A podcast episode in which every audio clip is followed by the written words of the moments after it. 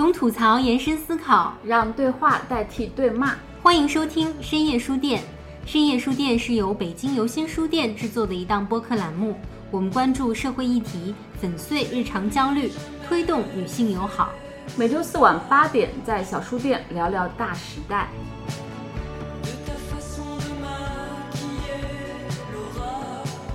深夜书店的听友群已经建立了，如果想加入的朋友可以添加微信 s y s d p o d c a s t 加入，也就是深夜书店的首字母加上 podcast。在 show notes 里面呢，你也可以找到入群的信息。让我们一起在小书店聊聊大时代，完美，我只能说完美。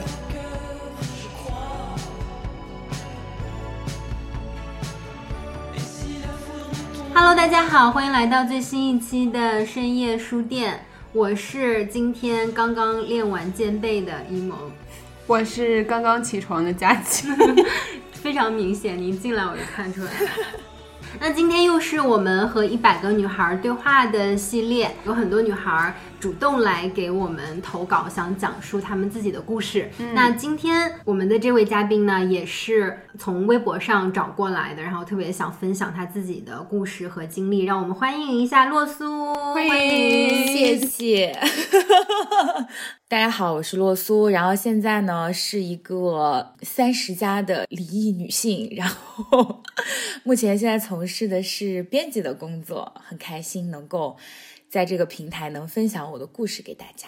嗯，那你是怎么听到我们的节目的呢？很好奇。嗯，以及为什么要主动给我们投稿呢？嗯，当时是这样的，我先是听到的海马星球，有一期是海马星球跟明霞姐还有一萌。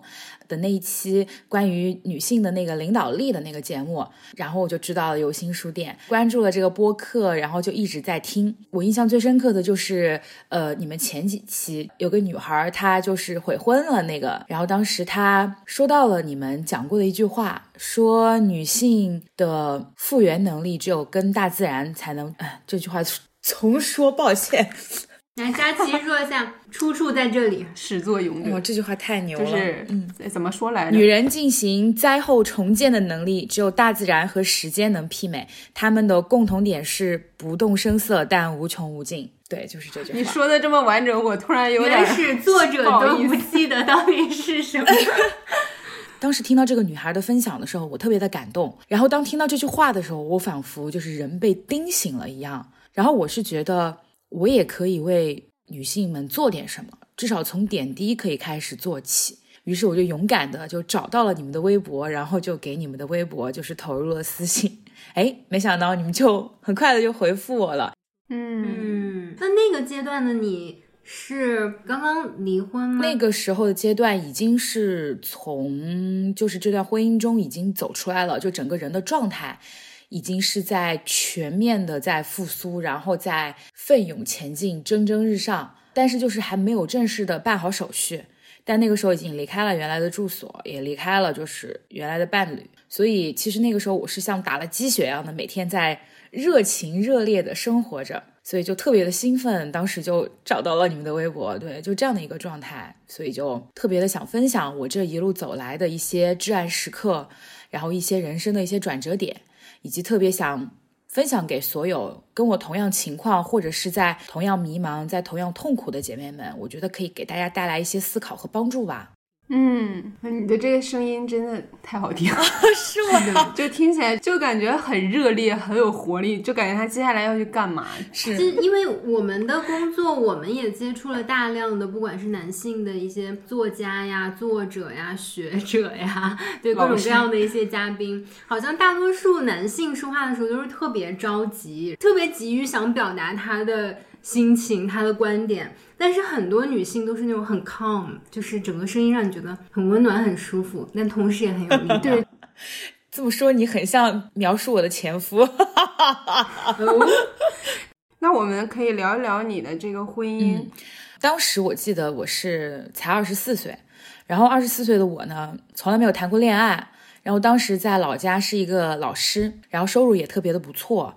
然后我的体重是一百六十斤，是一个非常胖胖的，内心有些自卑的一个女孩。但是呢，我呢是还比较清醒，就对于恋爱这个事情，我比较清醒。嗯，首先第一点，那种毛头小男孩，我是非常不感兴趣的。渣男的那种手段什么的，我大概也能够略知一二，所以一直没有恋爱。就是我自己也看得比较开。我除开工作之余，会参加很多的，就是各种各样的活动。那么我们在当地有一个戏剧组织，和我的前夫就是在这个戏剧组织的一次戏剧活动上认识的。当时他呢是我们的一个导师。我们是进行了封闭式训练的三天，然后他呢就带领着我们，就进行了很多的一些戏剧训练啊、戏剧游戏啊什么的。当时我觉得整个人就像被打开了一样，而且那三天我就像做梦一样，我特别的开心。其实是戏剧把我打开了，但是当年那个幼稚的我就觉得我是被我的前夫打开了。我觉得是这个男人哇，拥有无限的魅力。这句话让我就好像一部小说好像可能有十万字，然后他最后一句话就是 把前面一万字都推翻了。呃，这句话真的太有力量。回想起来的话，会有一些就是也不能说情窦初开吧，就是可能那一瞬间好像被打动了。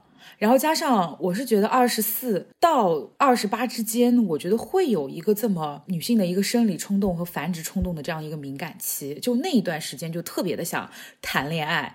结婚想稳定下来，所以我觉得天时地利人和吧。然后那一刻我就觉得，天哪，他就是我的男神，他就是文艺女青年心中那种最标准的带有忧郁气质的那种中年大叔。这也是我觉得为什么电视剧啊、电影、小说非常害女性的一点，就是其实这种男人应该是不要碰的。但是，但是我从小看的一些。故事啊，影视啊，然后包括一些书什么的，都会觉得这样的男性是非常值得信赖、成熟的。然后呢，他本身也是个导演，然后肚子里也有点墨水，讲话呢也是哎文质彬彬、斯斯文文。然后年纪呢是比我大十几岁，可能是因为我原生家庭缺失父爱的缘故，所以我会非常容易被这种类型的男性所吸引啊，所以当时就非常非常的喜欢他。但是呢，那个时候也还是在一个暗恋的一个阶段。但是呢，那个时候就是因为这三天的戏剧训练营，然后我的人就整个就是开放了起来，包括在工作中对自己未来的思考中，仿佛我的格局像被打开了一样，就不拘泥于那些身边的一些这些小事儿啊，或者是工作上的一些小事儿。所以呢，我就决心开始改变自己。然后当时呢，我内心是非常自卑的嘛，就是非常的想追求这位我的男神。所以我决定要把自己先变得优秀起来。于是我就做了一件非常牛逼的事情，就是减肥。当时我用最快但是不太健康的方式，用三个月就减肥了五十斤，非常的迅速。嗯，那你的健康有什么样的状况？嗯，我的气色就没有那么好了。虽然当时是一百六十斤的体重啊，但是我是一个白白胖胖、水灵灵的女孩子，我的皮肤是吹弹可破。但是减的太快了之后呢，面黄虽然是人是很苗条了，当然了，因为年轻嘛，人也还是好看的。但是你会发现，我的精气神儿就没有胖胖的时候就那么的蓬勃，那么的。对，那么的饱满了。然后当时我记得减肥成功的那一天，也正好是我们当时就是三天训练营的那些学员们啊，我们就排好了一出戏，然后我们就想邀请他来看，因为当时我们那个戏剧组织活动也蛮多的嘛，会做一些非盈利性的展示啊什么的。然后当时呢，我就非常开心，然后邀请他来看。那他呢也没有什么架子，然后就真的就飞到我的老家来了。他下飞机呢，是我去接的他，还有他的几个朋友。然后他看到我的那一瞬间就惊呆了。就是完全不一样的一个人，然后呢，他就看我们的演出啊，我们就慢慢的就熟悉了起来。然后我记得那个时候还没有太流行微信，就在微博的私信里面就发消息，然后我们就聊得非常的愉快。后来就顺理成章的，然后就在一起了。就是在一起之后嘛，我也了解到他的一个个人的情况。那首先就是他离过婚，然后有一个呃六岁的一个女儿。反正当时的我的感觉就是觉得这些东西都不重要。呃，只要我能跟他在一起，是能够克服一切困难的。而且呢，就是也是因为看了很多这种爱情电影啊、爱情故事啊什么的，就觉得啊，只要两个人在一起，对吧？只要相爱，没有什么困难是克服不了的。如果真的是克服不了，那就说明两个人相爱的不够。嗯，所以就是奔着这样的一个念头，那我会非常的理想化。当时我也对爱情的憧憬也是非常的热烈的。所以我是不介意的，他也非常的就是感动，他觉得就是哎呀，比我小十几岁的一个姑娘，就是愿意跟我在一起，那也特别的好。那后来想，当然特别好了，操，有什有什么不好的呢？对吧？新鲜出炉的，就是苗条淑女，跟你在一起，那有什么不好的呢？对吧？而且后面长远看真的是很划算，非常。又帮你带孩子，事业上就又一手包揽，家庭也是，真的是这个太划算了。是，然后我们就开始了，就是热恋期。但是因为我们仍然是异地恋嘛，所以呢，这就是距离产生美，就是这个异地恋就反而增进了我们之间的感情。哇，这真的是。然后他基本上就是一个月，然后会飞到我这边来，来陪我几天。然后呢，那个时候一方面就是他是我的初恋嘛，就是我会完全沉浸在这段感情里，然后就忽略了他身上的某些缺点。就比如说，他其实，在恋爱中他就会对我就是比较小气的，就是不大方。比如说那时候他说，嗯，你减肥啊什么的，然后要多吃点蔬菜水果什么的，那我给你买个果蔬机啊，然后你可以打打果汁什么的。然后他就买了一台果蔬机，后来拆开之后发现他买的是最便宜的那种，只要五十五块钱，有点过于。五十五块钱果蔬机是什么？自己拧的那种吗？对。然后我其实就是并不是对这个钱特别介意，我是觉得，嗯，没有用心。有那么多好的品牌，也有很多就是不贵，但是至少也不至于低于到五十五价格的果蔬机，为什么要选择一个五十五的？所以会心里面有这种疙瘩。就是有一种他在衡量你的价值的这种感觉。我明白你说它不在于价格嘛，是你有没有为我付出时间和精力？因为如果你真的去 调查市场上的这些果蔬机，你不可能给我选一个野鸡牌子，然后五十五的东西，对吧？因为有的大品牌它也便宜嘛，它可以选那个。其实它折射的就还是他不想给你用心嘛，他没有花精力，他只是看这便宜就对直接下单。或者是你自己的生活标准是什么？如果说你送对方一个比你自己生活标准低很多的一个东西，那就是没有用心。是对这一点是确实如此。对我也没有说什么了。然后最 最搞笑的就是他还让我把发票寄给他，因为他开的是他公司抬头。五 十五，五十五块钱。我在回想这些事情的时候，那天晚上我都笑出了疯癫。就是嗯，当时的恋爱脑怎么会，对吧？这种事情也能忍。呃，但当时就是。也没有想那么多，就觉得哎也挺好的，因为确实在原生家庭中，就除开我的外公以外，没有任何一个男性会给予我这样的一种关心和关怀，所以呢，就是我会觉得哎，那有人关心我，那其实挺温暖的，那就慢慢来吧。啊，当时真的是这样的一个想法。洛苏的这个情况并不是特别少见。我身边很多女孩都是，就是可能在她原生家庭里面得到的爱和关怀比较少，那她可能就会在比较小的一个年龄就过早的进入一段恋爱关系，或者是就是男生花言巧语啊，对她稍微好一点。他就马上就陷进去了，真的不止一两个，就我身边好多女孩都是这样。嗯，有一种恋父情节，就是我姐姐有一个朋友，你知道吗？她自己本身就是家庭条件也还不错，后来又去法国留学。就她男朋友是有暴力倾向的，但即使这样，她也跟男朋友在一起几年都没有分手。而且他俩为什么会在一起呢？她说是因为这个男朋友可以给她买景区里面的冰淇淋。他就因为这个，因为他说他家里虽然条件很好，但是好像他家里人都没有给他特别多的关爱，就会照顾他，知道他想要什么东西。一个景区里面的冰淇淋，其实你听起来觉得还挺可笑的，但就是他没有得到多。我就有这种阶段，嗯，只是说没有酿成这样的后果。我觉得是一种恋父情节在作祟嘛，包括你会喜欢中年大叔，然后觉得他们很成熟，嗯，其实有一种义父义情人的感觉。虽然你就不可能真的把他当爸，但是内心有一种投射，而且你特别希望被他照顾、被他鼓励啊，或者是你甚至愿意他去引领你、领导你、教育你。对，哇，你说太对了，是的。像我们觉醒了，就觉得。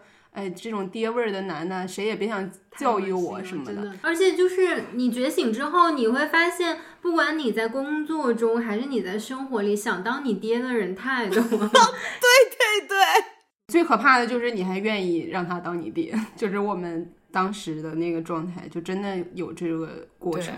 后来我回想一下，我会觉得，就是为什么会一直被他所吸引。或者是怎么样，我觉得他身上一定有我非常需要的那个东西，他一定有我就是原生家庭也好，或者潜意识里面非常渴望的那个东西，所以我会不断的去复盘、去反省。后来发现，其实我需要的可能就是一些温柔、温暖和一些理解和被照顾，还有就最重要的就是安全感。但其实这些东西都是可以自己给予自己的，就只是那个时候的我内心没有那么强大而已。要说到小气这一点，然后他 还有一件事情也挺搞笑的，就是他一直异地恋嘛，飞过来看我的话，是从来不会给我带任何东西，也不会给我买任何礼物的。然后我们只要一起去约会的话，就只要是在我这边，是我会出所有的费用的，包括吃饭啊，呃，买什么东西啊，什么之类的。我是不介意的，因为我是觉得也没关系，对吧？这个钱这个问题反正不是大问题。然后有一次呢，就是他发现就是我宿舍里面有一瓶男士香水，然后说，哎，他说你这瓶香水怎么平时看你没怎么喷嘛？我说是啊，我说反正香水好几瓶轮着喷呗。他说那你这个就别浪费啦，这男士香水那你就给我带回上海吧。他说我来喷吧。买个分你给我装瓶打二十九块九，就是巨好笑。然后后来我就拒绝了，我说那这个味道我偶尔还是会喷的，我说不常用不代表我不用啊。然后他说哦，好吧，还挺不。对，他还觉得还挺委屈的那种感觉吧。嗯，其实像这样的缺点会时不时的就在我们之间的关系中要冒出来，比如他非常大男子主义啊，然后非常的那种封建大家长啊，比如说他做错的事情就不能说，哎，但是我们做错一点事情，他就会长篇大论啊，然后就数落你啊。然后就是还有一点，他特别的没有边界感。比如说，在我们谈恋爱的时候，他会去他前妻开的网店的服装店，把链接发给我，说你喜欢哪件，我给你买。这反正是我前妻开的服装店，我反正要给他刷单的。是的，是的。然后我就直接反问他，我说你把你前妻的东西买来送给我，我说你你觉得合适吗？然后他说啊，你会计较这个吗？我说你觉得呢？然后他就说哦，那好吧。就一般这种还会伴随着一些道德绑架，说你怎么能介意这些事情呢？我们只是买一件衣服啊，你应该理解的。，然后还有一点是我特别印象深刻的，就是他第一次带女儿跟我见面，然后呢，他呢就是说他希望呢，就是暑假的时候能够让我和他女儿先相处起来，因为暑假呢，我本身因为在学校上班嘛，我也就暑假就是放假的。那他女儿呢，也是暑假会从老家也接过来，然后我说没问题啊，我说我不介意。哎，我说只要你跟女儿说清楚了，就是你你准备开启一段新感情就行了，就是你跟她交代好。然后他说，我从来没有跟我女儿说过离婚的事情。他说我们每年过生日都是啊，我跟前妻跟他一起庆祝的。我是绝对不忍心。那他是那你们见面算对啊，那我当时就说，那你这样子的话，在你的女儿眼里，我不就成了你们之间的小三了吗？我说那我算什么呢？我说那是不可能的，不会用这样的身份去和你的女儿去见面的。他就后来就跟我吵架，然后这个事情，反正我非常的坚持。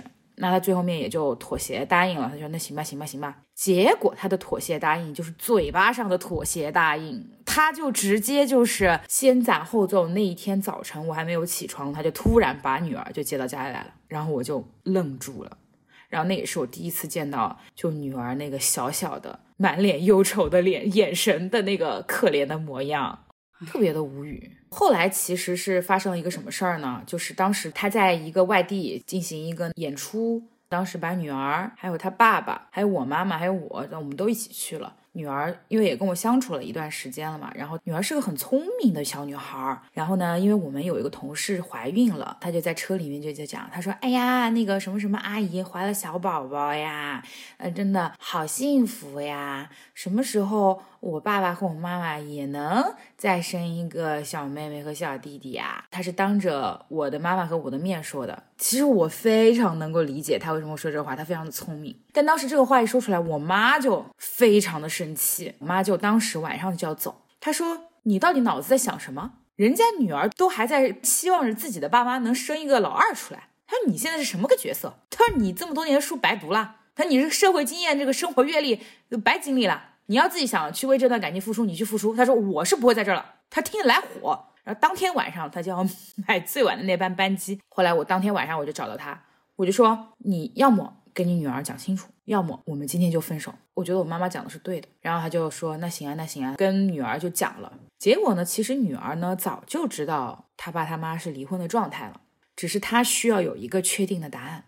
对，小孩是非常会察言观色的。其实这种经历也是我经历过的，所以我非常的理解，就女儿为什么会要用这样的方式来沟通，因为谁都把她当成一个小孩子，谁都没有给她一个交代。她跟我的前夫说，她说其实我早就知道了，但是你从来没有跟我说过。哎呀，然后我前夫就如释重负啊，非常开心的说，哎呀，你真懂事。嗯 啊，我想懂事你你你个屁懂事，真是，这不应该是心疼吗？就是非常多的这样子的瞬间，比如说她弟弟结婚，然后她婆婆呢，就因为老家来亲戚，就是说不希望老家的人知道我前夫是离过婚的，所以一定要前妻也一起参加弟弟的婚礼，啊、再扮演一对恩爱夫妻。啊，我前夫也觉得没什么，但我也坚决反对，然后又吵架，因为这种事情啊。吵了非常多次，甚至有一次最过分的是什么呢？就是我们已经把女儿就接到上海来跟我们一起生活了。然后有一次我跟他都要出差，女儿就要在前妻那边，就等于要去住几天嘛，因为要接送上学嘛。但前妻非常远，然后他就跟我提出了一个非常离谱的一个要求，他说：“呃、能不能让前妻住到我们家里来，这样也方便送女儿上下学？”让我当时就震惊了。他是怎么想的？我真的，他的脑回路真的，我非常严肃且坚决反对，然后我再跟他探讨这个问题。我说我非常想知道你的思路是怎样的。我说如果是用这样的一个思路往下生活的话，那我们两个人就真的是可以拜拜了。我说你把我当成了你的妻子了吗？或者你把我当成了一个你需要尊重的人了吗？然后他还是觉得我很计较，然后我们俩又开始吵架，哇，然后就一吵架就就就很烦躁，因为你跟他讲，他永远是诡辩。你跟他说 A，他跟你说 B；你跟他说 B，他跟你说 C。你跟他说 C 的时候，他又会绕回 A，然后他简直就像一个泼皮无赖，就是不停的转移焦点。对，然后给你玩文字游戏，然后歇斯底里、斤斤计较、道德绑架、装可怜、装无辜，然后他用这套套路一直延伸到我们离婚前，一直都是这样子。运用了斯坦尼的表演方式，老 完全沉浸你演戏完全沉浸在里面。戏剧城市化，不愧是导演。你有没有曾经有想过说，那还要不要走下去，或者说还要不要结婚？有没有过这样的疑虑的时候？有的，而且这种时刻非常非常的多。一方面，我的理性一直在跟我的感性做斗争，但另一方面，我的感性和我的一些执念会占据大部分的思想。因为我其实是一个非常就是至情至性的一个人吧。我是觉得这段感情，一方面是初恋，再一方面我非常想拥有一段能够就是跟他白头偕老的一份有意义的感情。我是觉得两个人在一起肯定没有不吵架的，每个人不可能没有缺点的，都会有的。那我们如何去化解？如何去沟通？如何去磨合？我想这是可能我需要做的功课。当然，我自己身上也会有很多的缺点，这点我也很明白。我有的时候会有一些咄咄逼人，有一些任性，这个也是会有的。所以无数次，当我想放弃的时候，我可能会想到我们生活中的一些点滴，和我们一起就是经历了一些困苦。所以那个时候，我就可能会把自己劝住。有的就是很根本性的问题，然后你们以后的一百次矛盾，可能都还是会因为同样的一个问题，但只是表现的形式不一样，或者导火索不一样，嗯。但实际上它就是一个很根本在那儿的一个大的问题。我觉得一萌讲的太对了，是的，因为还有一个点啊，我觉得就是沉没成本吧，会有一种不甘心，就是已经付出了这么久的时间，然后你也为了他辞掉了自己的工作，呃，跟他一起创业等等之类的，就会觉得都已经走到这个份上了，对吧？可能这是一个小的困难，有什么不能克服的呢？就是这样子。那我们聊聊你们创业的事情吧。我们就是在热恋过后呢，然后他其实在上海就是要已其实已经在开始筹备创业了。他之前呢就是零零散散做一些导演啊、商演啊，做一些这种散活。然后他当时呢就跟另外两个妈妈，因为他们都有小孩嘛，都对戏剧又感兴趣，就想着要做一些跟儿童戏剧教育相关的。但他虽然是一个父亲啊，但他对带孩子是完全不在行的。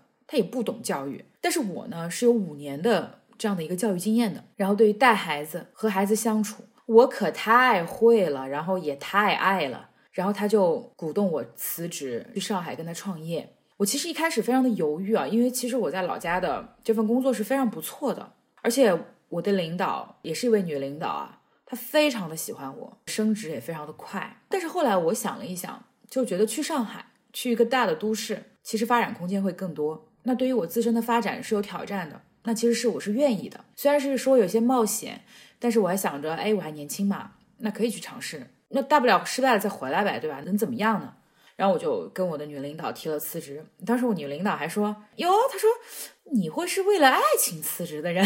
当时我说：“啊，反正爱一回呗。”我说：“能怎么样呢？”然后说：“你要不开心了，你就就回来，反正这里我永远都有你的位置。”就到现在，其实我们都有一个比较好的一个联系。对，所以呢，我就带着对爱情的幻想和对未来的憧憬，跟着前夫就来到了上海，就开启了。跟他白手起家的创业生涯 创业时代开启。就从创业开始啊，我就是一直负责内容的部分，因为对于儿童的一些活动啊、教案的编写呀、研究儿童的心理呀，我是非常在行的。那么，如何把戏剧跟教育相结合这一点，那其实一方面是我的兴趣点，第二方面也是我擅长的点。但是呢，在外人看来啊。就这一切的东西都是前夫指导我，我才能够做出来的。但其实并不是这样，我前夫真正教给我的就是那三天训练营的东西，其他的所有跟戏剧相关的内容都是我看书、看视频、网络课程，自己去研究，结合我一些经验，然后去实践来得来的。我不得不说，其实我真的在这方面，我真的是很有天赋。虽然我知道这么说会很臭屁啊，但是我是对于就是儿童教育和戏剧，我是天生有一种敏感和灵气的。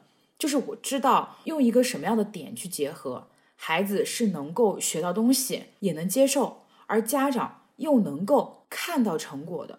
所以我就用自己的经验，包括还有学习的过程，摸索了一套关于儿童戏剧方面的课程，而且在得到实践后，效果非常的好。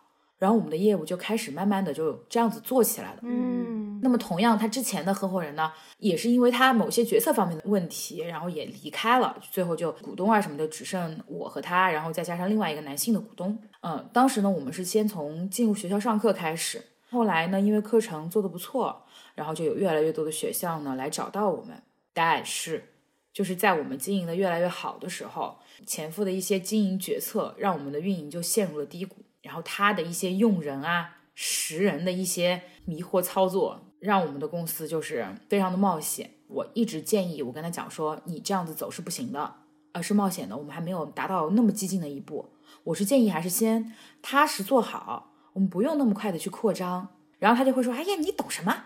他说：“你这做生意不冒险，永远都是小作坊。你就是话，就真的是特别的这种什么小家子气，妇人思维还是妇人之仁什么的，反正就是讲我来着，还有点女性侮辱的情怀。头发长，辫子见识短，辫子短，对对对对，就是这种东西。我当时是非常生气的，我想你就站着说话不腰疼，因为冲在第一线去上课的，去跟客户沟通的是我，对吧？去做这些教学、去总结经验、去复盘的也是我。”你凭什么做这个决策？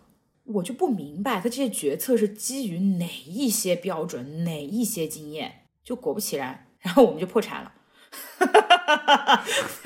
你这个转折，然后员工就都走了。他器重的员工，跟我有矛盾的员工，我特别不看好的员工是第一批走的。然后他还非常的，他说：“哎呦，这这些人，哎，真不感恩啊，怎么怎么样？”我就想。感恩你个屁呀！感恩讲了，这些人肯定不咋地的，你非要留住留住。他招来一个什么样的员工啊？就是那个男的，是他所谓他回国一起跟他一起混的兄弟。那个男的简直恶心到爆，就是只会吹牛逼放屁，然后一点屁事儿都不做。开会的时候天天提建议啊，不行这样，不行那样，但其实屁都不会。就是这种人。跟他惺惺相惜，我真的不理解兄弟到底是个什么东西，虚幻的存在。对，兄弟之情到底是什么？然后还招来一个，也是一个跟我一起上课的老师，然后那个老师非常的不认真，反正各种跟我呛什么之类的，我我也非常生气，因为我是觉得创业团队，创业团队，你在创业初期，你还在搞人际关系，我觉得这个公司基本上就是嗝屁的节奏。是不是？对吧？你把一点精力都放在这儿，你上什么课，搞什么课程，你做什么内容，气都气死了。你应该去上吐槽大会，这节奏太好了。我是真的是觉得非常的无奈。好在呢，我呢是我是一个对自我负责的人，因为我知道这公司要是我还不出去上课，我要是天天在办公室跟他们天天开会，开那些屁都没用的会，天天一开开三小时，公司肯定完蛋。所以呢，就是。还是奔着对自我负责的态度，还是继续上课。虽然这些上课的客户。我个人认为，我们的课时费是要的非常低的。我觉得就是没有必要我们把自己放到这么 low 的位置。我觉得是可以涨价的，但我前夫又觉得不能涨价啊！你这没有大局观。我我们现在是越王勾践的时期，你知道吗？我们先要沉，我们现在先要沉啊！不要去想那些，你要赶紧要从他们身上赚钱，我们赚钱在后头。我本来就没想到指望学校能够赚钱，我后来就想，天哪！你不指望着学校赚钱，你他妈工资从哪儿发啊？你那个工资，你那个公司账户还有个屁钱？你你你想你在想什么？他好像可能想做公益，忍不住了，我太太好笑了。我跟你说，前期我们就是在做公益，那两个女股东离开也是因为不同意他的这套方式，我是离开不了。我是觉得我不支持他，那谁支持他呢？就一方面肯定还有感情因素啦，这个我觉得作为女性你们肯定也能理解。但是在战略和思维层面上，我是非常鄙视他的。哎，哇，好气啊！然后后面我就不停的跟他讲，我说好，既然你决定学校层面是公益的话，那么我们是不是要开启第二条赚钱的线？那我们是不是要开启第二条线来养我们这个公益项目呢？对吧？到后来我们其他老师的工资都发不出来了。就所有学校全变成我一个人上课了，就是那阵子，就是从周一到周五，我要跑遍上海的各个区，奉贤、金山、杨浦、闸北，我就这么跑的。我最记得我们去奉贤上课，五十块钱一节课，我来回的车 费都不止这么多钱。他说你一定要坚持上下去。我现在不想插话，我就想听你一个人讲。你插吧，没关系的。我是觉得。我不能，我无话可说，我也是无话可说，你知道吗？不是，我特别想穿越回去，然后扇你一巴掌，把你扇醒，就是赶紧离开他。对，我也想回去扇我两巴掌。然后其实当时就是我就是想离开跟他一起创业这个模式，我想说我要不在你这里做个兼职，我在外面去做个全职吧。我都觉得我会养不活自己了。嗯，因为我虽然跟他一起创业啊，但这个又是要吐槽他的一点啊，他是不会给我发工资的。嗯嗯，这部分应该是他的骚操作这个这个环节。我这个人呢是自尊心非常强的，我是非常讨厌伸手要钱这回事儿。然后我说我还是需要一份工资，我说不管你给我多少，哪怕你给我非常少也没有问题，我说我也不会计较，但是工资你还是得发，你不能不发。我说就伸手要钱这个行为我是特别难受的。他说。你没钱就问我要好了，工资没有必要的，而且我们之间要分什么彼此呢？啊，创业初期哪哪有老板还领工资的？他说你不要觉得我是老板，你也是老板，你不要觉得你为我打工，你现在是为自己打工，对吧？后来就是不停的跟他吵，后来我哎，因为我是非常讨厌跟他吵架的，因为一旦一进入到吵架模式，我们俩就非常的，就我就堵得慌，你跟他没办法说道理。真的，我想问一下，就是你觉得你吵不过他吗？还是你会被他的那个逻辑带着走，所以你已经忘了你自己思考原来要说什么？一方面呢，是我的逻辑啊，他不承认，他完全就是用他的逻辑在跟我吵，吵不出结果。哎呀，就说到这个吵架就堵得慌，你知道吗？后来我就没有计较，我说行吧，行吧，行吧，我说那我没有钱的问你要，我说你别给我多嘴，你要是讲什么难听的话，我告诉你，我说那我肯定不是这个态度的。其实每次问他要钱，也就是两千、一千，就要这种钱，你知道吗？我这要的非常窝囊，你知道吗？就是我真的是非常的体谅他，我知道赚钱不容易，因为我知道公司有多少钱，能能怎么挣钱，因为都是我他妈出去上课挣的，我都不知道多少钱了。五十五十攒起，对吧？你这一路妥协呀，真是。对，催款也是我去催的，就大台风天，然后跑到那个学校里面去要课时费，我他妈的，真是，我说了好多脏话，sorry 啊，真的是。那你不是更应该心疼自己吗？钱都是你赚的，怎么又变成他不容易了呢？对啊，但我真的是把他当成一家人，我是真的是把他当成我的亲人，我的爱人。我们是一个战壕的战友，他如果被别人受到伤害，我会很生气的，我会替他出头。我一直是这样的一个心态，我跟朋友相处也是这样的，我会有一种就是这种正义感的东西，或者是那种两肋插刀的这种情怀在里面的。嗯，我也我也是这种，能听出来是。然后就有一次，我就问他要钱嘛，我说那个我没钱了，我说你给我打两千块钱，然后他就说，哎，上次不是给过你两千了吗？怎么就用完了？然后听完这句话，我就。暴怒，我就跟他大吵一架。我说，我说啊，我说好，你你给我讲这种话啊？我说你管我用了哪里？我说你看这就是我不愿意为你伸手要钱的原因。我说我自己的工资我可以随时花，我说我不需要向谁交代。你明天就发工资给我。我说不想受这种气。我说不然我就离职。我说我自己去打工。我说我又不是养不起自己。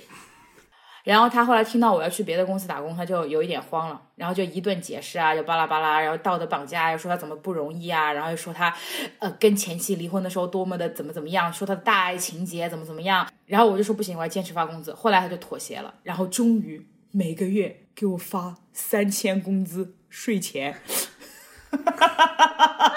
这是入不了税都。对呀，哎。我那你在上海怎么生活呢？我很难想象哎。我中间有很大的一部分时间是我的妈妈在支持着我，就她会在贴我的钱。这男的就是吸血鬼，就是吸血鬼。嗯。然后他在公司啊，也 非常让我觉得无语，就是明明我们是夫妻，但是他在公司最不尊重的是我。然后他就会说，因为我们是夫妻，就不能太亲密，所以你不能在大家面前叫老公。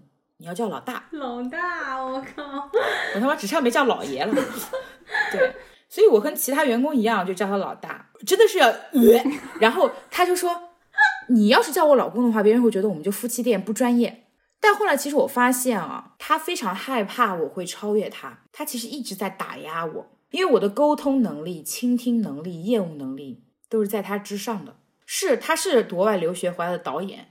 他也导了很多成人的戏剧，是他是有作品，但是他对于儿童教育这方面、儿童剧这方面，他的经验和他的所谓的给我的一些谆谆教诲是完全不对的，所以他就一直在用这种方式在 PUA 我。然后我做出了一个非常好的东西，他就会开始巴拉巴拉的一顿评价我，然后告诉我啊，是可以取得一定的成效，那是肯定的，但是其实不是最好的这个东西，你还得再研究。他会用这样的方式来跟我讲话，然后还有呢，就是比如说跟客户对外介绍我，那我的身份就是下属，他也不会对外介绍说，哎，这是我的爱人，我的老婆。这件事情我也跟他吵过很多次，他的理由也是不要让别人觉得我们是夫妻，不然别人会觉得我们就夫妻小作坊，没有格局啊，怎么怎么样？就这种事情发生太多太多次了，你知道吗？就是后来就是有一个客户，就从别人口里得知我们的夫妻关系。然后他就在一次吃饭的时候，他就说：“他说，哎，他说你这个就太奇怪了，你竟然不跟大家介绍这是你太太，他说这个太没有必要了。”然后他就非常不好意思。然后从那以后呢，他就开始有选择性的 会介绍我是他的妻子，一三五是二四六不是。反正后来我也不在乎了，因为他是一个什么样的人啊？就是他呢长得是比较好看的。就长得是比较帅的，这点我得承认，有那种老男人的这种风采，再加上留学的背景呢，就显得非常肚子里有墨水，然后呢显得非常的有文化，显得非常的靠谱。啊，首先呢，我得承认啊，就是我能够爱上他，他身上肯定还是有些闪光点的，比如说呢，他很热心啊，对大家除开我以外的人都很温柔，很斯文，很像那种江湖的老大哥，就人也很仗义，也愿意帮朋友。可能在这一点上，他也会给我一种莫名的安全感，我就会有种错觉，觉得就是说他很可靠、很成熟。但其实我发现心理年龄和真实年龄那不是一回事儿。他呢是一个极度自信，那同时也是个极度自卑的人。然后他会自信到觉得就是所有人都会相信他，只要是他讲的，别人都会信；只要是他玩的招数，别人都会中招。啊，时而特别有主见，时而又人云亦云，就这么样的一个人，在这种慢慢相处中间，我就会发现他是一个非常害怕矛盾、害怕麻烦的人。就他可以为了不去面对这些矛盾，包括跟我的争吵呀、跟客户的这种分歧啊，他会不惜的去伤害身边最亲近的人。同时，他是一个非常爱逃避的人，逃避困难、逃避困境。这点在后来我们就是事业受挫呀，然后包括。到现在离婚的过程中间，还有家庭生活中是体现的淋漓尽致。我在跟他一起工作的时候，替他擦过无数次的屁股，然后有无数次的争吵。最后，我也终于就是看清了这个现实，就是他就是一个没有什么能力啊，空有一副好皮囊的花架子。他真的是这样子的。包括他去跟客户谈，他呢就是主外，他就跟客户谈，哎呀谈的开心呀，啊讲自己的光辉历史呀，吹牛啊，对吧？然后客户给他个预算。很低的预算能做不做？能，当然能啦！啊，我们先做着，以后我们这个价格再涨嘛。然后把这个预算抛给我，来，我们来做了。我想你这么点钱，你做个屁呀？怎么做呀？你都养不活老师呀，对不对？然后最后面的结果就是我上，我去做，我一个人做十个人的活。就关键是这样子，我我他妈也还能给他盈利，我真的是非常佩服我自己。然后那段时间我累到尿血，就是太累了。我不惜用我的沟通能力和我的人情和我的这张老脸去让大家跟我一起把这个项目完成，且这个项目还让公司有一些盈利，且收到了非常好的反馈，然后让客户跟我们续签了这个项目，直到我离职，这个项目一直都在，就一直是公司的一个基础的一个项目。我觉得可能也是我的这种所谓的这种圣母心和这种保姆行为，也是把他宠到了这样的一个地步。就是他可以更加肆无忌惮的去认为他的某些工作方式是可行的，但他其实一直不知道我是在这个地方玩了命的再去拼。后来就是我离开了这家公司，我离开了他，我们的所有的客户跟我都保持了一个很好的联系，并且跟我讲以后要是有什么项目还可以再合作的，那么我们还会来找你。同时很奇怪的就是客户们都讲说你离开了是件好事儿，就都这么讲。所以我是觉得，感觉客户好像比我局外人看得清楚，好像更能够看清这个局势一样。刚刚说到的这个项目，也是在我离职之后，他们也就停止了。我没做这个项目之后，后来就是我的前夫就作为主导嘛，就完全不行。哇！然后我的前夫就说：“这个项目太累了，一点也不赚钱的，不能做了，要停止。”天呐，那最后是什么样的导火索，让你彻底决定要离开，包括要离开这段婚姻的呢？一九年的时候，我们发生了一次非常大的争吵。那次其实是濒临离婚最近的一次，但那个时候的我还是没有决定离开。当时就找上了心理医生，然后开始就做咨询什么的。当时其实他又是因为跟前妻的某一种联系，让我觉得忍无可忍。然后当时就是闹得非常的大。但后来呢，我们还是没有离成，我们还是决定给彼此一个机会。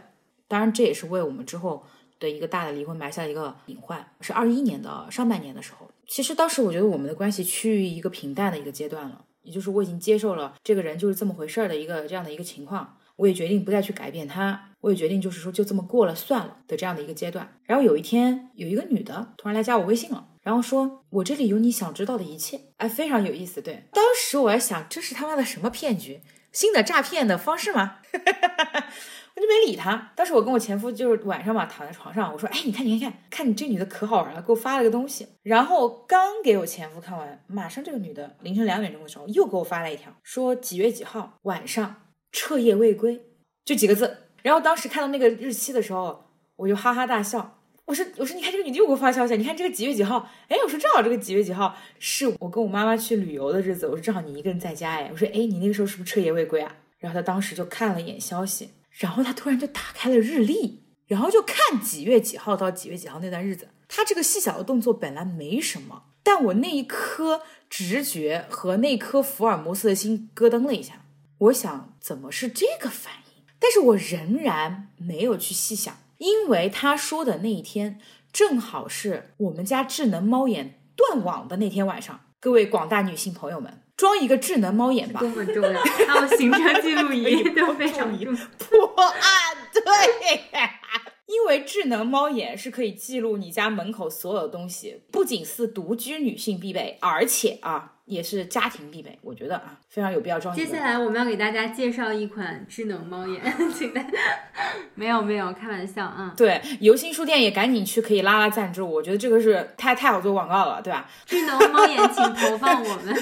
然后呢，那天断网也实在是太巧了。当时我跟我妈在旅游，晚上我是跟我的前夫是有发消息的，他说网络太差了，然后这个智能猫眼也不太好用，怎么怎么样，怎么怎么样，他说断网一晚上。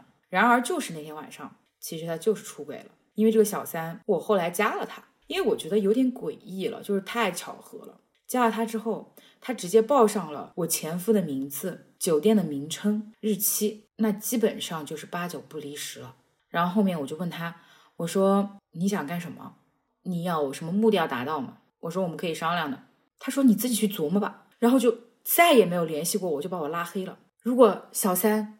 你有听到这期节目的话，请联系我。我我我想想，有重金相送。对我，我想问你要点证据。感谢你。我不恨你，我也不会伤害你，真的。但我真的觉得某种程度上你要感谢他，哎，非常感谢他。对，推了你一把。是的，就是这个点让我决定，我一定要离开这段婚姻，就是让我的心摔碎掉的那个瞬间。因为能够支撑我将这段感情走到现在的这个东西，就是我和我前夫之间的感情。我们结婚没有彩礼，没有婚礼，没有钻戒，什么都没有。我不在乎，我们只有那种所谓的刻骨铭心的创业史，两个人那种像战友一样相依为命的那种关系。在我看来，这是我觉得人生中能够让我觉得想到就能够会心一笑的东西。我非常珍惜这样的感情。然而，他把这一切最珍惜、最珍贵的东西摔得稀碎。中间破产的那次，我印象特别深刻。我们当时身无分文，然后他呢还问银行大概欠了有几十万的外债，然后员工都走了，整个公司就只剩下我跟他两个人。我们当时在一个咖啡馆里面，然后我就在哭，然后我非常的没有安全感。我说，我接下来我们能怎么办？然后他也泪眼婆娑的，然后就说，哎，没关系啊，一切都会好起来的。就当时这个场景，我一直都记忆犹新，就到现在我都记忆非常深刻。我当时差一点我就要问我的闺蜜去借钱了。后来我回想一下，就是为什么这段感情我可以坚持这么多年，就是这个人是我的家人，是我的亲人，是我的爱人，我们一定会熬过去的。我就带着这样的力量，我就再一次的重新来过，我又再一次冲到第一线，我去拉客户，去上课，去设计教案，去接一切尽可能我能去接的项目，去闯，去拼，一点一的一滴的去攒。然后直到后来，我们又接到了一个大单子，然后公司就慢慢的重新又开始复苏起来，然后陪着他一起把所有的债务都还清。然而我的工资还是三千，为什么我要说这个点？Oh my god！这么多你年，就是一直在为他人做嫁衣。对 Oh my god！我们当时住的那个房子是一个非常老破小的房子，每个月房租两千多，当时生活非常艰难。我跟他还有女儿就挤在一张床上，一张一米五的床上。哎我的天！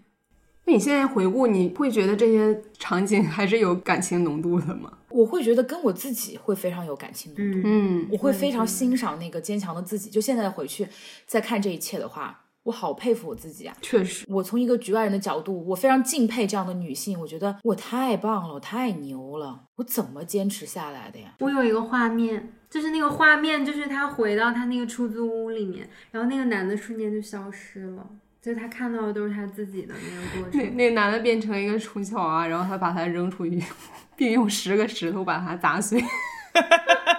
变成了一坨屎，从马桶里面冲掉。他只是给你的成长多设了一些阻碍。对，让我更加坚强。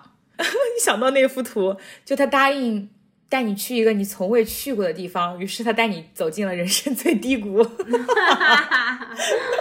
还真的是，宿命一点想的话，就是他是来渡你的，就是三点水的那个渡。嗯，嗯，但是就渡到低谷。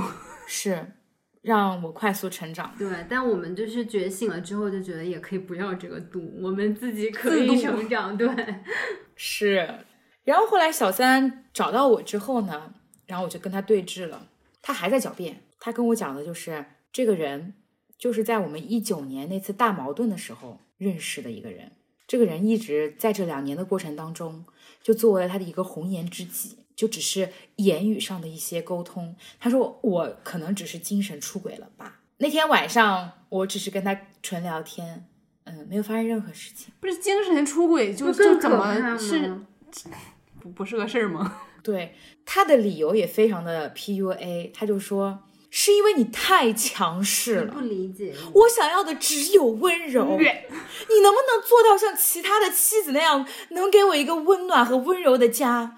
我只要一个温暖和温柔的家。我真的是气死了，我真是。你说可以啊？那公司我什么都不管了，都由你来弄，我给你一个温柔温暖的家。我给你个温柔组，哎，这句话我也说了，你猜他的回复是什么？嗯，你为什么要用这样的思维？公司不是我的公司，是你的，也是你的，你和我的共同事业，不是我一个人的。你在为你自己打工。但是你没有钱，你只有三千块钱工资，找工作跟自己谈。我的 fuck，我真的是气死了，我想去揍他一顿。太好笑了。然后他跟我讲说，因为我工作上也非常强势，我生活中也非常强势，我也不太爱做家务，所以他非常的郁闷，他只能把这些倾诉衷肠的事情跟红颜知己说。那我就叫他小潘吧，也别叫他小三吧，我觉得也没必要啊。当然啊，啊，现在我也不知道他给我的这个名字是真的是假的啊，但很有可能这个小潘也是他化名，你知道吗？就是可能是前夫给我的一个化名，也很难说。我暂时用小潘吧，但如果这位女性你真的听到了这期节目的话，我们可以一起共同击败渣男，我跟你是一线的啊。好，言归正传啊，继继续说回这个事情。后来我查他手机，我就发现他其实给小潘订了一大早的高铁票，呃，酒店也是头一天晚上就订好了，还是个情趣酒店。哎呦我天！情趣就 他还在说，他说。其实你不这样逼我，我跟他已经结束了。我觉得生活已经非常好了。我我跟你的矛盾，我也接受了你的强势，我已经跟你准备重新开始了。what？就非常的可笑。然后后来我就揭穿了他，好，这个时候他就不做声了，然后他就开始了骚操作了，他就满脸通红，跟我讲说，他说既然是这样子的话，他说那我对不起你，我给你磕个头。我说别，我说不要。他就开始了自导自演的一出戏了，把我当成他的观众，他就在演戏了。磕头这个东西，我说没有一点意义。当时其实他在我面前承认他出轨的那一瞬间，我其实内心也是非常崩溃的。嗯因为可能在我心里面，我在某一丝的可能，我还希望他能给我一个合理的解释，你知道吗？就是内心还是有那么一点希望。但是那一刻真正到来的时候，我的全身都是在发麻的，我的内心仿佛像被掏空了一样，嗯是完全是被挖走了一块。嗯，我的胸腔是空的，这是我最真真切切的一种感受。我的整个人都在发麻，在发抖。他说：“这个算我对不起你。”然后他又给我来了个但是，我真的是被你逼的没有办法，我没有办法去排解。我说你没有办法去排解，你就要出轨啊？然后他就不做声了。我说我要离婚，我说我们就这样吧。然后当时我记得是晚上十二点钟的样子，他又给我来了一招狠的，就是他平时在生活中也会这样，就是半夜突然离家出走，就他突然就开门就开着车就走了。如果换以前，我就会非常着急，我就想说这么大半夜出去干嘛，安不安全，对吧？但那天我就没有阻挠他，我也没有理他，我就一个人在房间里面痛哭。然后他的微信就来了，他就说我在门口给你磕了个头，可能你没看见，但是我是真心实意的向你表示忏悔。但是他忘记了我门口有智能猫眼，我知道他没有磕。他 他妈的连这到这个份上了，他还在骗我，就虚伪的一逼。十六号链接智能猫眼。三二一上链接。他这个行为让我想起之前微博上也有一些网友在下面集体留言这些出轨的男人的行为，说在农村有一个男的是他舅啊还是什么姨父的，也是出轨了，说你们别再逼我了，然后就跳进河里，过一会儿就自己游上了，因为没人救我。觉得我前夫 太尴尬。我前夫也这样，然后他就是第二天他就照常去上班，跟没事儿一样，然后第二天的晚上又回到了家中。他们的这种复苏能力啊，就简直是不要脸到了一定的程度，你知道吗？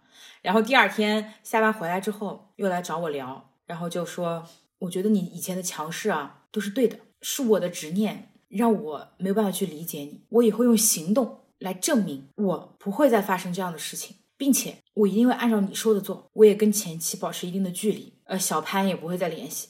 我会回到我的老家，去老家那个有名的叉叉寺庙。剃发出去，不，他舍不得。他说我去拜一拜，去除除我心中的孽障，我们再重新开始，好吗？我说不好。我其实当时还是一个情绪里面非常难出来的一个状态，我就开始了我的发泄和咆哮，因为在整个的婚姻当中，我是特别压抑的。那一瞬间，我决定不要再忍了，我就一股脑的就全部就开始骂了起来。然后我就特别爽，我说准备离婚协议吧，我说我再也不想忍了，我说我一刻都不想跟你在一起了。他也没有说为他的出轨买单，或者为他的出轨是真正的忏悔，没有的。其实这一刻你就真正的发现，都是嘴上说说的。他又想用最低成本的方式来挽回我。讲完所有的东西之后，他就问了我一句：“那你明天还上班吗？”他最在意的就是我还去不去工作。我就说你在想屁吃吗？我说我还上班。我说从明天开始，你的公司和我再无关系，把你欠我的所有业务上没有给到我的钱给我。然而他还是不死心，他还是继续的向我吸血。时不时的就会发微信来问我，就说：“哎，这个项目的什么什么东西跟谁谁联系啊？你这边资料还有没有啊？怎么怎么的呀？你要把它弄好了给我呀？怎么怎么样啊？”我都拒绝了。我说：“你自己去弄吧。”我说：“不清楚，不知道。”他就让他特别喜欢的那些垃圾员工们帮他去弄，又重新招了一个人顶替我的位置，然后这个人干得一塌糊涂，又把这个人炒掉，然后我们的几块大的业务全部坍塌。你就是这个公司的天，我马上你走了马上就塌了。现在公司可能也面临着一个破产吧。那说说你决定离开之后，首先就是我不得不承认，就是在我得知出轨的那一瞬间，我的内心其实是坍塌的，因为可能在之前的经生活经历里面，我的世界、我的生活里面全是他，全是工作。没有了这个之后，我会觉得我的人生到底还有什么？一片空白，我的理想也没有了，未来的方向就是一片黑暗。所以那一阵子，我大概有个一个月的时间吧，晚上是睡不着觉的，就每天脑子里面像过电影一样，就是放以前的种种的点滴片段，然后每天哭，每天哭。夜晚是我最难熬的时候，白天呢就浑浑噩噩，打瞌睡啊，看一些无脑的电视剧啊，然后后来就看心理医生，然后心理医生给我很大的帮助。我觉得这里也可以分享给大家，就是当你非常迷茫、非常难过的时候，第一，保持阅读。第二，保持运动；第三，保持记录。我就想，既然我已经是这样的一个糟糕的状态了，那么我就按照这个来做吧。因为我也找不到能救我的方式了。就是我自己非常的明确，我是要有一个自救的点的，我是一定要走出来的，我不能够这样沉沦自己。但是身体上面我会很难过，就是我会让自己去沉溺在这种悲伤中、痛苦中。然后心理医生就说：“他说你肯定有过这个时期的，你不要去勉强自己，一定要马上立刻要变好。他说你是不可能的，我们一点一点来，你只要每天进步一点，你就表扬自己，你就给自己点赞。那么我也是用这样的方式一点一点来。当时得知老公出轨的时候，我的体重又从当时的就是减肥成功的状态飙到了一百八十八斤。”因为在上海的创业，我的压力非常大，所以靠吃是最快缓解的。然后，当然我的前夫也用了这个点来攻击我，就说：“你看你这么肥，这么胖，你说怎么可能我会对你感兴趣？怎么可能就是我不在外面找小三？”就是他也讲了这个点。当然，我我也当他是放屁了。所以当时我就想，那么先从减肥开始吧。我对于我自己的身体控制，我是能控制得了的。于是我就开始了跳绳，开始了健康饮食，然后保持运动，直到现在。我已经减掉了六十斤。哇！那个时候保持阅读，我读了非常多的心理学书籍，去知道我怎么样去自洽，怎么样去开导自己，怎么样去想事情等等。还有就是保持记录，我当时用了一整个本子，就把我整个跟我前夫之间的所有的事情进行了一个复盘记录，我觉得是非常有用的。然后在那一个瞬间，我突然好像就看清楚了，就是我为什么。会在某一个点会做出那样的决定。我把这些记录和一些点又重新再反馈给我的心理医生，然后我就慢慢的走了出来。这个过程是非常痛苦的，非常非常痛苦。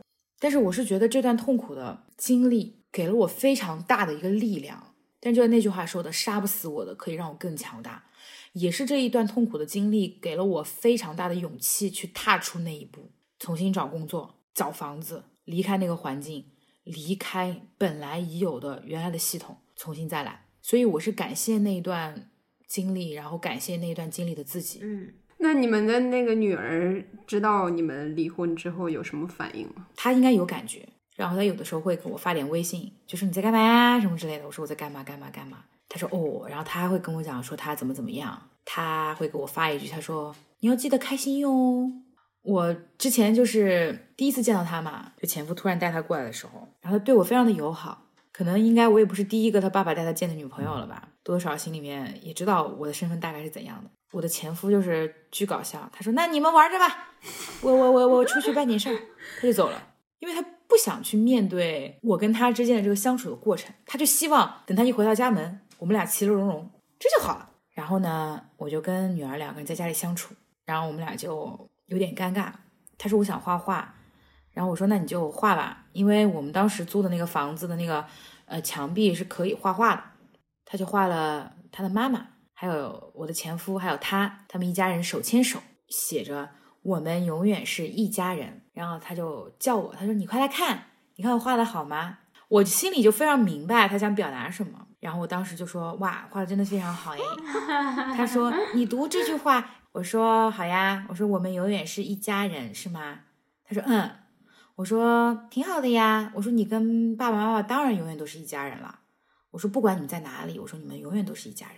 然后他听到这句话之后就愣了一下，然后看了我一眼，他就在旁边画了个椅子，在椅子旁边又写了一句话，呃，这个椅子只能我爸爸妈妈还有我可以坐。他叫我叫叫我的名字，叫我姐姐。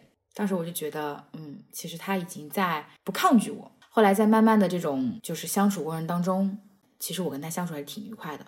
就可能说出来你们都不相信，我跟他从来没有发生过争吵。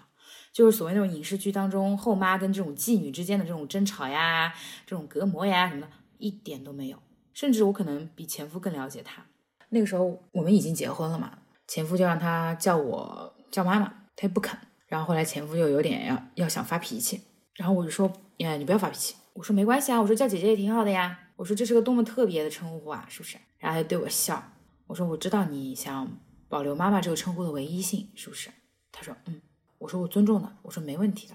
他就很开心，因为我也是单亲家庭长大的，我我特别能够感受他的一些内心活动，所以在某些方面我是特别能够跟他有共情的，因为他一直是在婆婆家长大。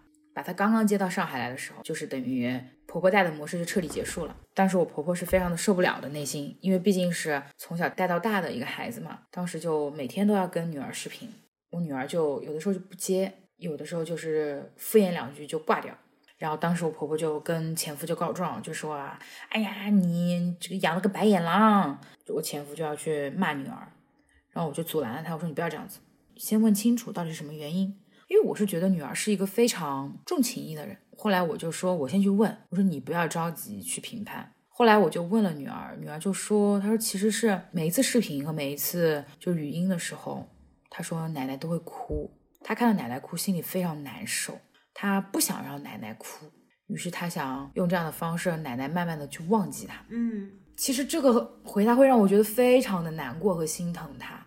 我个人觉得是我的婆婆是有一些情感绑架在这个地方的，不是我女儿离不了她，是她离不开我女儿。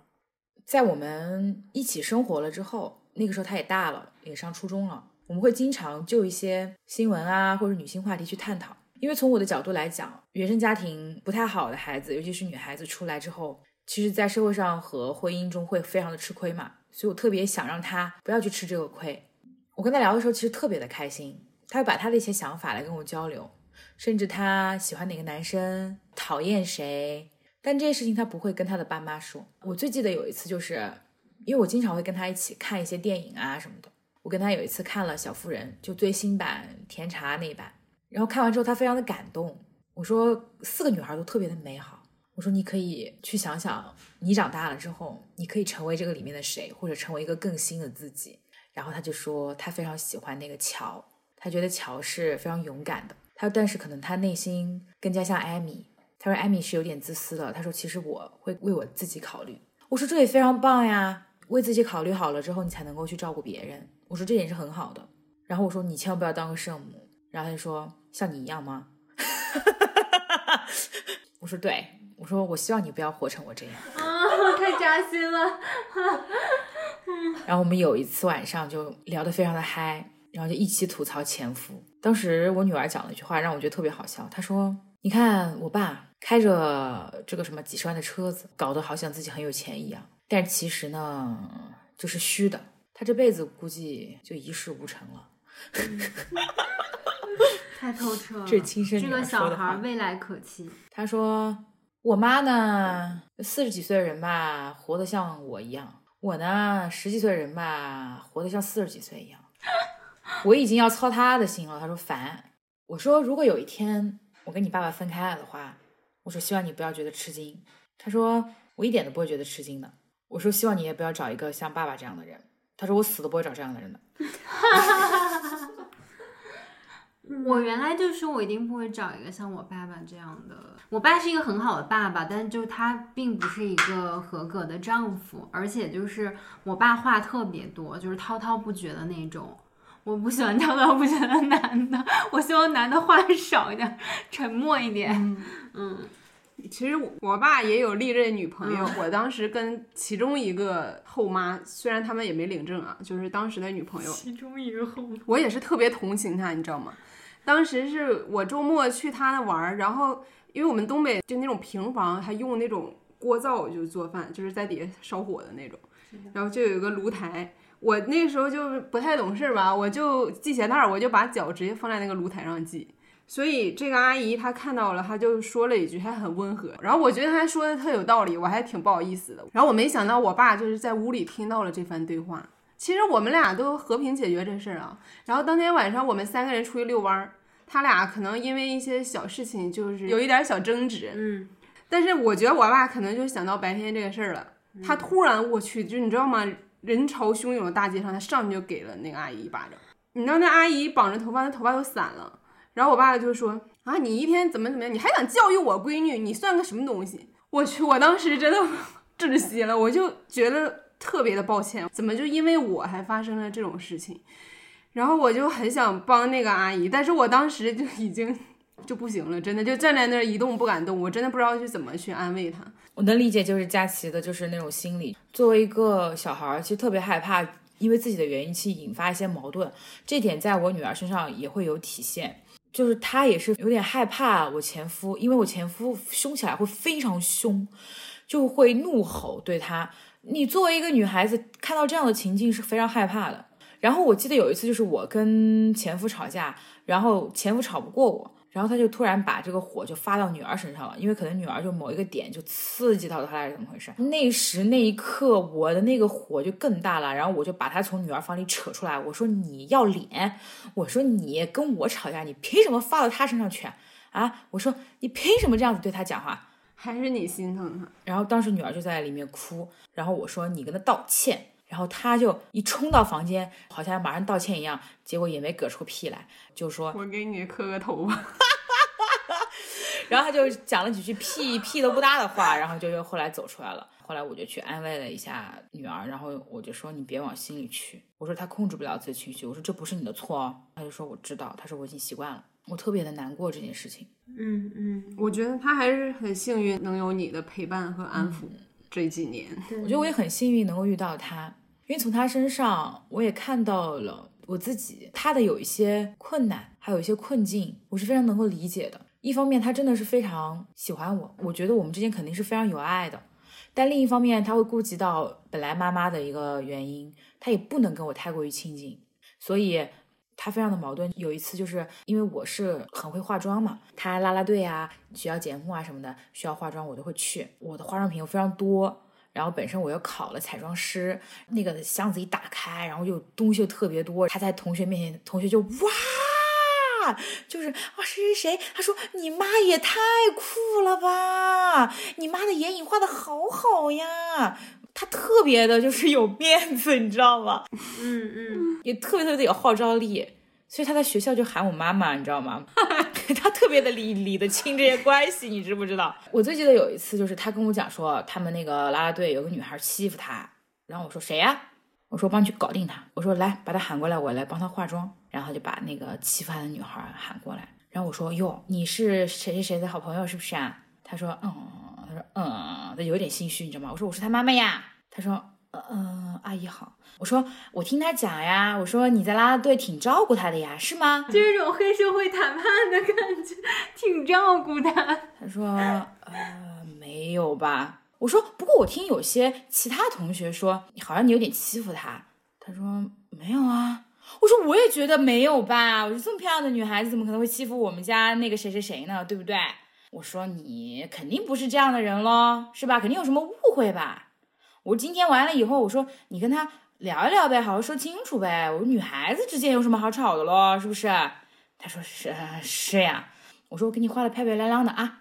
我说这个眼影，我说我只给我女儿画了，我说其他人我都没舍得点。我说喏，我给你眼睛上也点一点哦，好吧？我说你们好好相处啊。然后他说嗯，然后我就给他画了一个超级漂亮的妆。后来我问女儿，我说她有在欺负你没有？她说没有了。她说我们俩和好了。我说嗯，那就行。多亏有你。从那以后，只要学校有化妆，必找我。然后老师都认识我，老师都知道，就是我女儿有两个妈妈。嗯，化妆要找这个妈妈，然后就是开家长会的时候，因为是她亲妈参加嘛，然后学校就表彰优秀家长，表扬谁谁谁的妈妈，优秀家长，呃，三番两次给我们化妆，怎么怎么样。然后，嗯，当时她亲生妈妈站在台上就是脸色铁青。然后后来我女儿为了我还跟她吵了一架。然后后来我就知道了，我就再也没有去过给他学校化妆了，只提供化妆品。我说反正我也把你教会了。他有的时候非常开心的时候，他就会谢谢什么什么妈妈，他就把那个姐姐就改成妈妈，调皮的喊两句。但我知道这是发自内心的，他才会这样子叫我。哎，真好。嗯，就是我觉得称呼真的不重要，重要的是你们之间的那个连接，然后真的是就是真情实意。然后我们就顺利的就是去登记了离婚。然后，呵呵，这个该死的冷静期不是要一个月吗？一个月之后，然后这个前夫又出骚操作，他又不肯离了。然后他想让我净身出户，他对于离婚协议上我应得的那一份钱，他也不愿意给。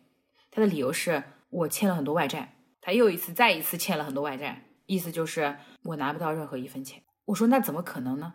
因为我的协议本来就写的很宽松。我其实本来就只想早点让让这个毒瘤离开我，他现在公司也快垮了嘛，对吧？那我也不想把人逼到某个份上嘛。结果他就跟我耍无赖一样，就开始给我诡辩了，然后就开始琼瑶式的给我装病。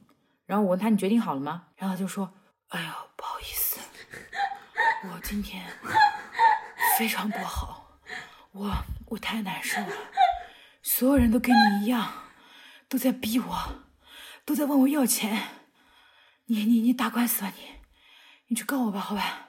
我说打官司我是肯定要打的，能不诉讼我可能尽量不诉讼，因为一旦诉讼，我这个诉讼费用一旦一付的话，我是肯定要打到底的，我是回不了头的。我现在还能跟你协商，我说我是放下了对你的怨恨，就事论事的在跟你讲。他说，随便吧随便吧，你们够狠啊，你们都逼我，我现在被房东赶了出去，我没吃，我没有穿，都逼我。都逼我，都逼我！我差点都要笑出来了。这是一个舞台剧、独幕剧。以前他用这一招可能会唤起我同情心，但现在用这招只会唤起我的反胃加恶心。然后后来我就马上联系了我的一个朋友，我的朋友给我介绍了一位非常优秀的女律师。那么现在我们也在着手开始准备诉讼的阶段了。嗯。我就咨询了这位优秀的女律师，然后他说，不用担心，现在情况对你都是有利的，早诉讼呢对你也是有利的，尤其是如果他真的在外面欠了很多外债的话，那么对你的离婚也是更加有利的，你打官司也能够强制执行，对于你要回来钱也是有利的。他说你的前夫也是脑子有病，这么宽松的离婚协议竟然也不签，那么你也不用同情他了。吃了你的就把它吐出来呗，对吧？拿你的就赶紧还回来呗。嗯，他说你别怕，他说有我在，一定会帮助你的。所以我那一刻我心里特别的安稳，因为我是经历过那种女性恐惧时刻的。当他跟我讲欠了很多外债的时候，他其实是有威胁我的。他是这么说的，嗯，又要来演一遍，就是原版再现。他说我欠了很多钱，我没有躲开，我一直在为你顶着，因为我不顶着。他就会来找你，你明不明白？好像变成了个英雄一样，他在为我顶债。你他妈自己的个人欠款跟我屁关系啊？莫名其妙，真是。这块我就想请教一下，就是他这个个人的债务的话，在你们婚姻期间发生，算是你们俩共同要承担的债务吗？对我是有危险和有影响的，但是呢，新婚姻。法的这个调整之后，就是你的这个借款人，你借出来的这笔钱，你给予他，你自己要去判断他有没有这个能力偿还。如果是他没有用于夫妻共同生活的话，你这个钱是能查到往哪里去的嘛。嗯那么作为我这一方是不需要去还债的。那么如果是说，比如说涉及到的一些房产什么的，都是有理可循的。嗯就他讲这些东西的时候，无非就是在威胁我。他可能第一次威胁的时候，我是害怕的，因为那个时候没有咨询律师，我也不知道这些法律什么的，我特别的害怕。然后我就特别想做出一件，那我就净身出户吧，赶紧离婚吧，我什么都不要吧，只要跟他能撇清关系，不要让要债的人问我要债就行。那一个恐惧的时刻，脑子是一片空白，你完全没有了理性的思考。我觉得肯定很多女性都会有这样的时刻，但是后来我的心理医生和我的律师都在给我开导，他说：“你看，你现在在慢慢的变好，你现在有这个意识，知道这是恐惧。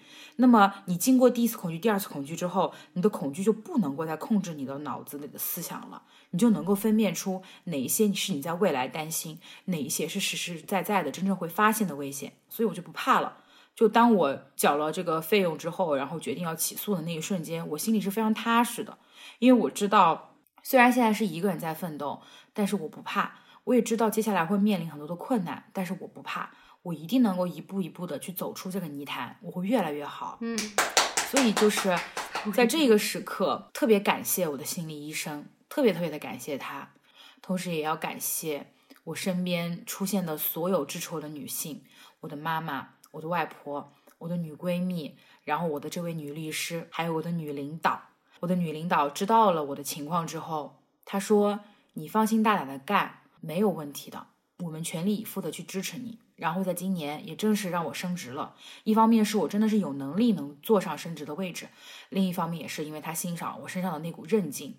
他说：“放手干吧，未来我这里有很多机会，你想做什么都可以去勇于尝试。”然后那一瞬间。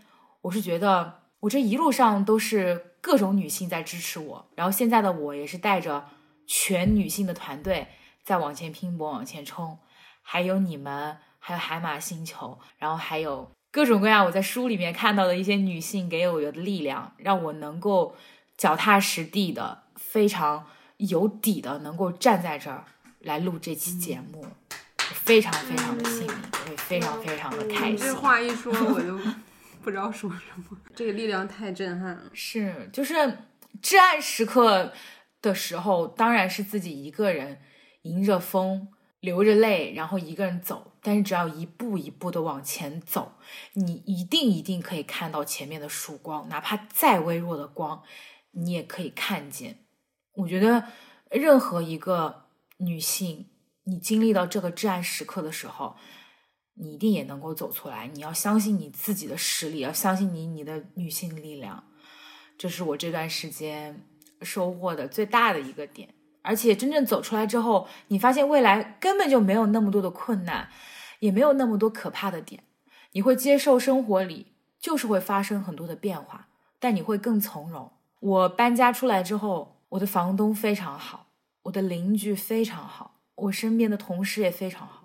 我的小区也非常好，都很好。就离开错的人，一切都往对的地方去。对，离开他的每一天都是好日子，真的是这样。嗯，真的是。我其实就特别想问你，就是你还会对于婚姻有期待吗？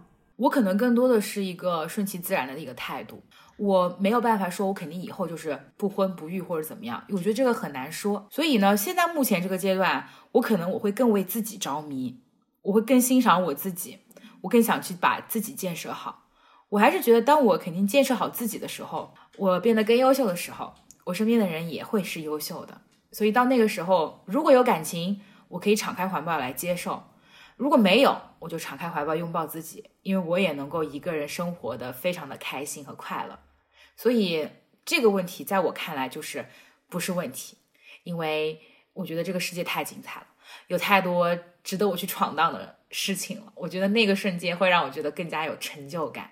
嗯，我再问最后一个问题，你现在会有什么短期的小目标吗？首先呢，在工作上呢，我是希望就是能够越来越好，我带的团队也能够为公司创造越来越多价值。我非常喜欢我现在的团队，呃，都是非常优秀的女性，然后他们也很认可我，也是因为听了你们的播客，还有海马星球，就是会对于我之前的一个管理模式做了一个大的调整。我不会再用一些什么非常大的一些规则和规矩去框他们，我是支持他们每一个人说出自己的想法，所以他们会得到我的支持，会得到我的信任，所以我们的团队蒸蒸日上，女性力量蓬勃发展。所以老板也非常的开心。再有一个就是希望我能够离婚官司顺利，希望在各种力量支持下，我能够把这个官司打赢。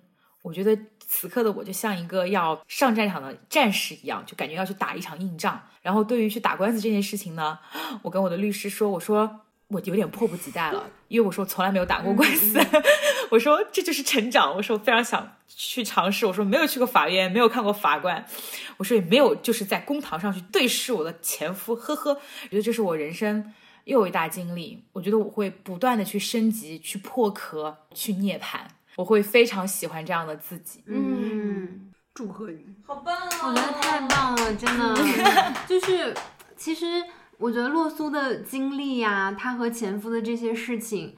本来还是有一点难过的那个基调的，但是从她的嘴里讲出来，你就觉得特别笑搞笑的，然后又心疼他，然后其中又有很多感动的部分，然后你又想给他鼓掌，你又觉得就是怎么能有一个女孩这么乐观、这么积极，即使经过了那些，其实你们有没有觉得，女性只要跳出了父权制给你的那些枷锁，给你的那些条条框框的限制，真的就一切都好了，真的，就是潜力无限，真的是。是给你一个支点，你就能撬动地球。是，真的是这样的。对，然后我发现就是我离开他以后，其实我自己能做非常非常多的事情，所以就敞开怀抱去拥抱各种各样的机会吧。未来我觉得人生未来可期呀、希望你的小目标都能实现，嗯而且尽快实现，是顺利实现。是的谢谢。哎我特别想在节目最后让洛苏给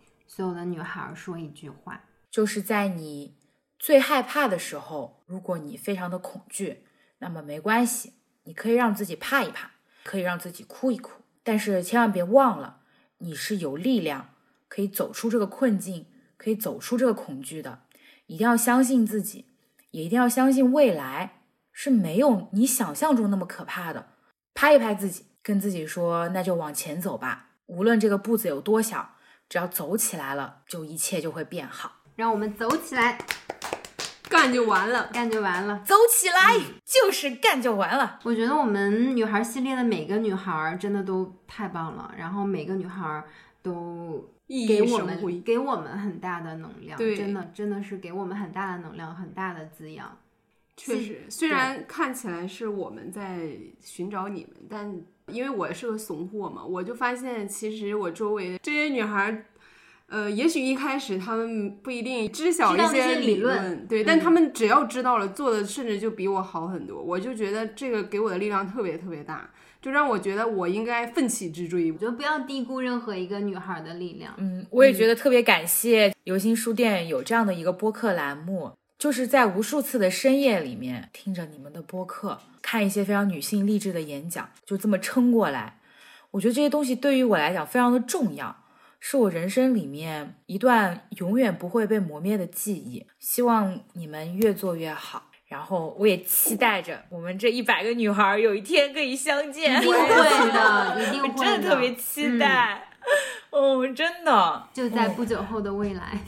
一起向未来。我坚信会有那一天。然后我们也期待有更多的女性的故事和大家分享。然后如果大家希望把你的故事或者你身边人的故事讲出来，也非常欢迎大家给我们投稿。我觉得为什么我们做这个女孩的系列，其实就是希望能够给更多的女性以能量、以力量，哪怕只给你一点点小小的启发，哪怕只给你一点点小小的希望，我觉得对于我们来讲都是莫大的欣慰。也欢迎各种广告投放，对对对对啊、彩妆啊，谢谢洛苏，辛苦了，谢谢，哎，周末愉快。拜拜拜拜拜，周末愉快。I need my golden crown of sorrow, my bloody sword to swing my 大家好，我是洛苏。今天是四月十一日，我现在还在小区的风控当中，想和大家同步一个好消息，就是在三月份的时候呢，我终于办理完了离婚手续。嗯，虽然过程真的是非常的狗血，但是好在最后都已经顺利的办完了。啊，我终于是自由了。那经过这个复杂且战线很长的离婚过程，我觉得我又成长了。总之就是现在的每一天我都是自由的，也希望每一个女孩都可以自由的、放肆的做自己。即使遇到坏的事情，我们也可以获得不一样的成长，让我们也越来越好。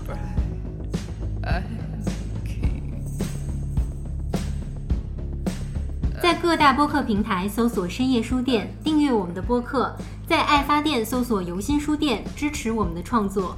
关注微博“游心书店”和公众号“每日游心”，及时获取我们的最新活动消息。也欢迎大家来游心书店以书会友，我们的地址是北京东直门东外五十六号创新园区。深夜书店每周四晚八点，在小书店聊聊大时代。